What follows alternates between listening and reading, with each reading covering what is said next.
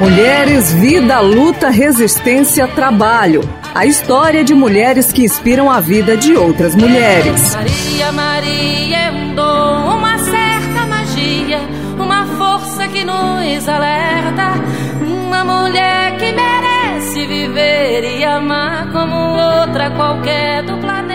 Ivete, Isabel e Claudelice. O que essas três mulheres têm em comum? O que as faz permanecer na luta em defesa do território amazônico, mediante a tantos preconceitos, discriminação e opressão, simplesmente por serem mulheres? A resposta de todas essas perguntas e muitos outros questionamentos são elas que vão dizer no segundo episódio da série Mulheres, Vida, Luta, Resistência, Trabalho. A história de mulheres que inspiram a vida de outras mulheres. Vamos conhecer a partir de agora relatos das milhares de defensoras de direitos humanos e meio ambiente que estão espalhadas pelo mundo todo. Maria Ivete Bastos dos Santos, ou simplesmente Ivete Bastos, atual presidenta do Sindicato dos Trabalhadores e Trabalhadoras Rurais de Santarém, relata como iniciou sua trajetória em defesa da Amazônia. Eu acredito que defender o meio ambiente ele já até nasce com a gente, com uma cultura de onde a gente vem lá dos nossos territórios. Eu, no caso do Pai Lago Grande, mas iniciei na militância, no, no movimento social dos anos 90 para cá. E a gente iniciou lá na comunidade, né, no movimento sindical e depois em outras como bem o Conselho Nacional dos Seringueiros e nosso sindicato também, que como liderança a gente conseguiu travar uma luta contra todos esses empreendimentos que chegaram aqui na nossa região. Para Ivete Bastos assumir a presidência de um dos maiores sindicatos da agricultura familiar da América Latina não é uma tarefa fácil e principalmente por ser mulher.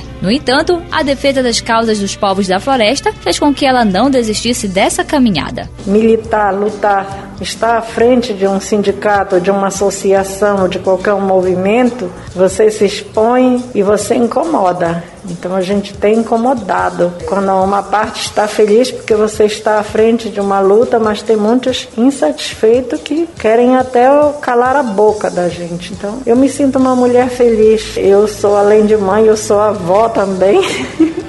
Então a gente quer deixar esse legado nesse comprometimento, dizer que esse, tudo que nós temos é um patrimônio nosso. O patrimônio citado por Ivete é a biodiversidade da Amazônia, é a Mãe Terra. E é por este solo sagrado que também caminha Isabel Cristina, representante da Coordenação Nacional do Movimento pela Soberania Popular na Mineração Humana e o coletivo Baixo Amazonas Tapajós. A militância de Isabel em defesa do meio ambiente iniciou através da Pastoral da Juventude. Desde então, passou por vários processos, desde a comunicação comunicação em uma associação de moradores, formações políticas pedagógicas e a nucleação do humano na região do Baixo Tapajós, Amazônia. E foi a partir dessas ações que Isabel observou que o processo de formação na resistência frente à mineração é essencial, principalmente para a juventude e as mulheres percebi quão importante era trabalhar esse processo de formação na resistência frente à mineração. Então, em 2016, eu entrei no MAN, né, a partir de uma formação, e desde aí eu estou. Depois, eu fui para a escola Florestan Fernandes, participar do curso para formação de base. Em seguida, voltei para ser da coordenação política pedagógica do curso no ano seguinte. Fui convidada a fazer parte da direção nacional do MAN, né. As mulheres são protagonistas de suas histórias e no enfrentamento a defesa dos territórios livres de mineração, elas estão na linha de frente, são as mais ameaçadas e suas capacidades são colocadas à prova, como pontua Isabel Cristina. Nesse contexto, quando as mulheres assumem o protagonismo dessa luta, além de enfrentar a questão do machismo, que é estrutural né, na sociedade, ela enfrenta também essa violência que traz para dentro da sua família. Ela sofre muito mais, né, pelo fato de ver a sua família sendo violada, ver o seu território sendo violado e ver os seus direitos sendo violados. E as mulheres que estão no enfrentamento nesse processo, elas sofrem ainda mais porque